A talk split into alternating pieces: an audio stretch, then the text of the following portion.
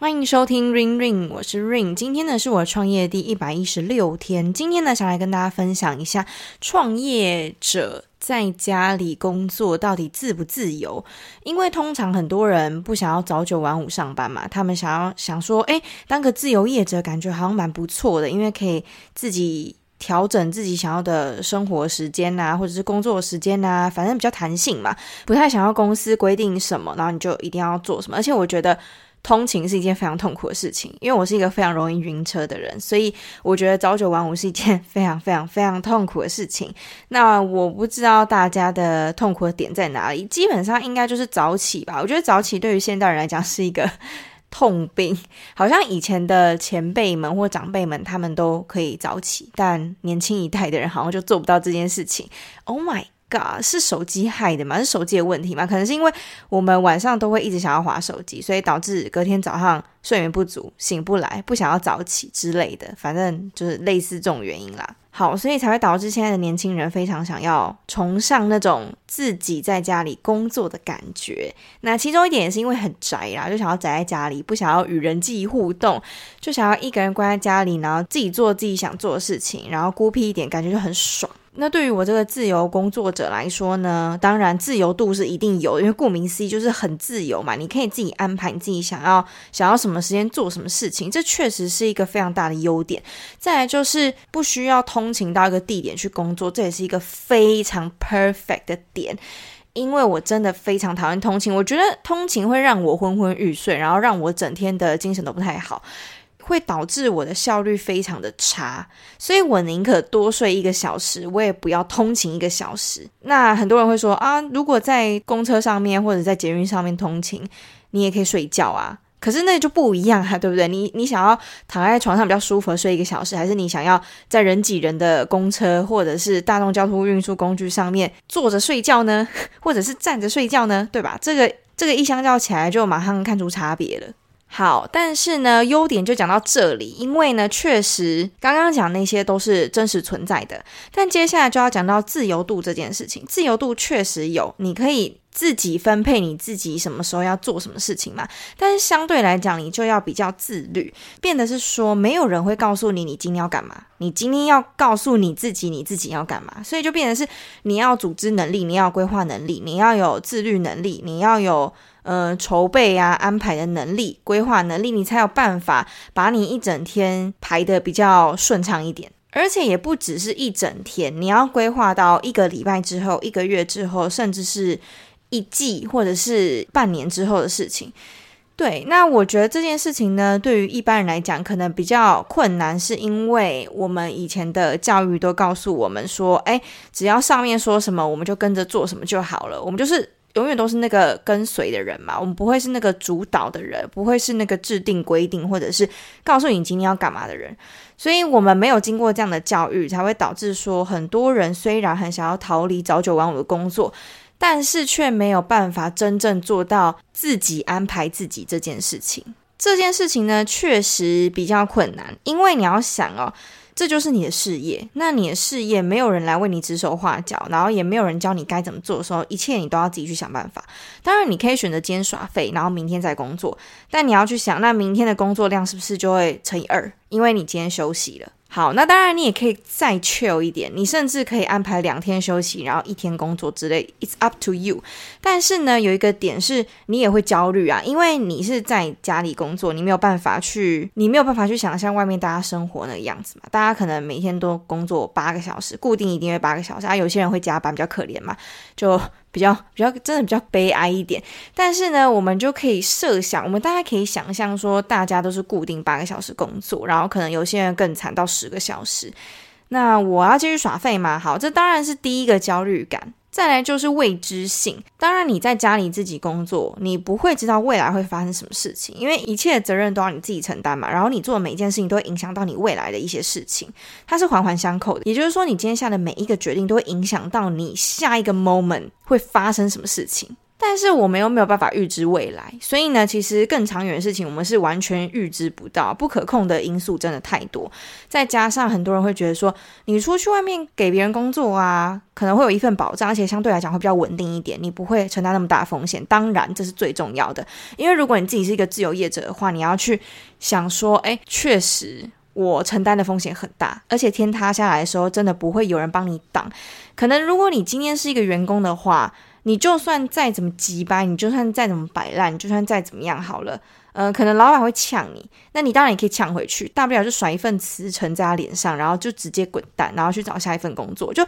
你是那个不需要帮这个公司擦屁股的人，基本上你就是想干嘛就干嘛，其实也是另外一种自由。对，但是呢，如果你自己是身为自己的老板啊，你自己就是那个头的人的话，那你可能就要去思考说，对，确实我真的没有办法不管。我真的没有办法甩一张纸，我真的也没有办法大骂一句脏话之后，然后直接滚蛋。然后我要滚去哪里？对，因为没有地方，你没有后路。所以啊，我觉得自由业者最大的压力来源于他要为他自己全权负责，但真的是完全百分之一百那种。那就会衍生出另外一个点，就是我们真的没有办法好好的休息，应该是说我们没有那个心力去想休息这件事情，因为我们不能休息啊，我们已经把我们自己 all in 了，那我们就没有退路了。没有退路的时候，你你怎么还可能可以休息？所以我觉得有一个很大的缺点，就是你的生活跟你的休息时间跟你的工作是完全完全混在一起的，它没有办法分开。没有说好，我这个时间点下班，好，我就可以，I don't give a fuck，我就去做我自己想做的事情。看你想要去夜店、去酒吧、去干嘛、开轰趴之类，就是随便你，这就是你的休息时间，因为你已经下班了。公司的事情就是。Fucking bullshit，就是完全不干你的事情。但是我们不一样，我们的角色比较是我们完全要为自己负责，所以呢，我们不能休息，或者说我们在休息的时候。明面上是在休息，没错，但其实我们的内心并没有休息，没有没有真正的休息到，我们反而是在想说下一步该怎么做，然后呢，接下来该怎么办？这件事情要怎么处理？那我时间会不会对得上？我来不来得及？就是非常非常多的问题是你需要去思考，因为你不去思考，它就卡在那里，你知道吗？因为不会有人要来帮你处理。以前可能天气好的时候，我会想要。出去外面走走，可能去华山啊，或者是松烟啊，或者是诚品啊，去晃晃信义区啊，去晃晃，去看看路上有什么之类的。因为天气很好嘛，出去晒晒太阳，然后散散心之类的。但是呢，当我开始创业之后呢，变得真的完全没有办法，我没有那个心力去想玩这件事情。我是一个很喜欢出去玩的人，我也很喜欢。到外面放松，我很喜欢很 chill，我也蛮喜欢接近大自然，我很喜欢去体验看看自己没有体验过的事情。我真的也很喜欢出国，但是现在就是你真的没有那个心情，尤其是现在创业初期，很多事情就是完全还没有走上正轨的时候，更会焦虑。天气好的时候会想出去吗？当然会想。那如果有闲钱的话，会想出国吗？当然会想。可是呢，你真的没有办法哎，就是我的脑子里目前就是只有一件事情，就是工作，only only 工作，因为它就是还没有步上正轨，所以你就还没有放下半颗心嘛，导致就算你再怎么想去做事情，它也就是一个梦想，大概就是那种哦，我很想很想，没错，可是我心有余而力不足的感觉。然后就觉得稍微有点可怕，因为，嗯、呃，你等于是说你稀释掉你的生活了嘛？那你把生活全部变成是你的工作的时候呢，确实就会有一点，哎，好像有点分不太清楚我现在是什么状态。例如我出去玩，我可能会想说，哎，那 Reels 要怎么拍比较好？那请问我是在工作，还是我是在生活，还是我在休息？其实也都不是，我好像最后还是会以工作为主，然后不小心又变成一个工作的模式去了。而且还有一个比较大的缺点，就是因为你是创业嘛，创业的时候你初期就是要投入非常多的资金啊、资源啊、时间啊、心力在你自己想要扩展的那一块上面，那就变成是你在短时间之内你不会有稳定的收入，对，因为你就是不稳定，才刚开始嘛，你就没有办法像你的同学啊、朋友啊、身边的人啊之类，他们可以有每一个月，就算他们再怎么耍废，或者他们再怎么努力，至少都会有一份固定的薪水。那他们就可以比较 free 一点，内心就会觉得说，好，没关系，反正我这个月就耍飞一点，但我这个月的薪水还是会跟上个月一样啊，所以其实也没差吧。比较能放过自己。但是呢，像我们这种自由业者就完全没有办法。我们在资金上就已经缺别人一大截了，还没有转亏为盈的时候，都还是压力很大的时候，更不用说好可能赚钱的时候，初期可能也只是小赚小赚，根本都还比不上什么哦，别人什么一个月三万之类。虽然说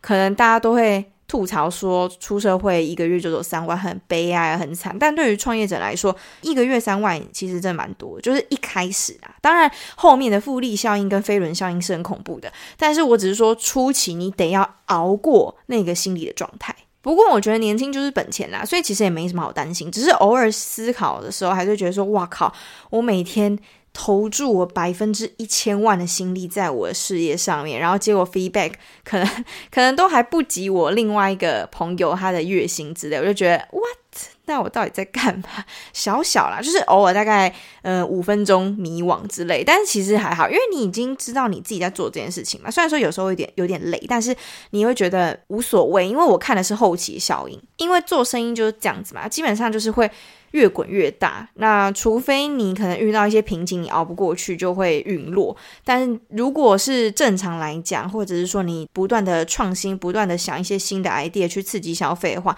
基本上你的事业、你的生意应该是会越来越好的。那再加上，因为现在要经营自媒体嘛，所以你在华社群媒体的时候，你看到那些创作者他们在创作的时候，你并不是以一个消费者的角度去看待这件事情，你是以一个生产者的角度去看待的时候，你就会又把它变成工作了。就是无论你打开 IG、小红书、抖音，还是 Facebook，还是各种社群媒体，你就是在工作，你是分不开的。看 YouTube 也是，虽然说 YouTube 能让我比较放松一点，但是还是以一个创作者的方式去思考他们到底是怎么拍出来的，脚本怎么拍的啊，录音怎么录的啊，然后他们怎么做企划的啊，等等等。唯一唯一最能放松的方法就是看剧。看那 Netflix 上面的东西，因为呃影集的东西就跟我这个创作者比较没有什么关系嘛，因为我不太可能创作是那种什么史诗级的画面啊，然后那个运镜啊，那个脚本啊，然后还有那个从上面空拍那种，就不会不太会有这种情况发生嘛，然后那个剪辑、那个音效、那个颜色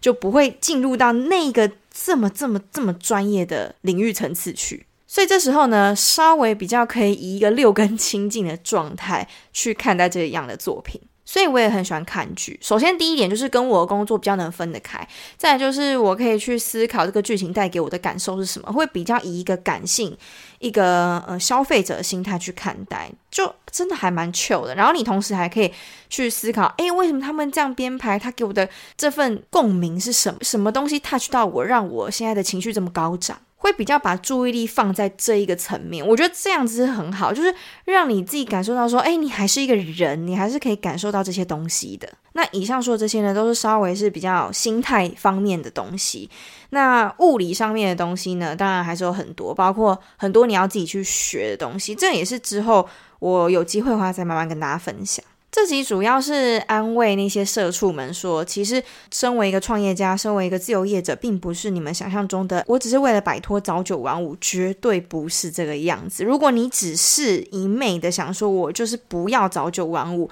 而来创业了，来当自由业者的话，我真的非常建议你不要诶，因为不是因为这个原因才会导致我想要成为一个自由业者，是因为我有这方面的梦想，跟我这方面。的一些长处、天赋跟比较擅长事情，所以我才来做这件事情。没有早九晚五，只是刚刚好而已。它并不是一个必要的因素，不是说哦，我我就是不要早九晚五，I don't give a shit，所以我要来这里。所以啊，也是告诉大家，如果你有这样的心态的话，不要，因为。你觉得会死很惨，就至少你还有一个保底的工作、保底的薪资，这样才会比较好好保障你自己的生活。而且，通常你会这样子想的人，你你身心应该是比较懒惰吧？因为你就是不想要搞东搞西啊，你就想躺着嘛，你就想当一个沙发 potato 之类的。你的个性可能就是比较偏向那种 chill 一点的、安逸一点的、放松一点的，那你就更不适合来当创业家或自由业者了。好啦，这就是一个因跟果的一个一个一个循环吧。大家可以去思考你的个性到底适合什么。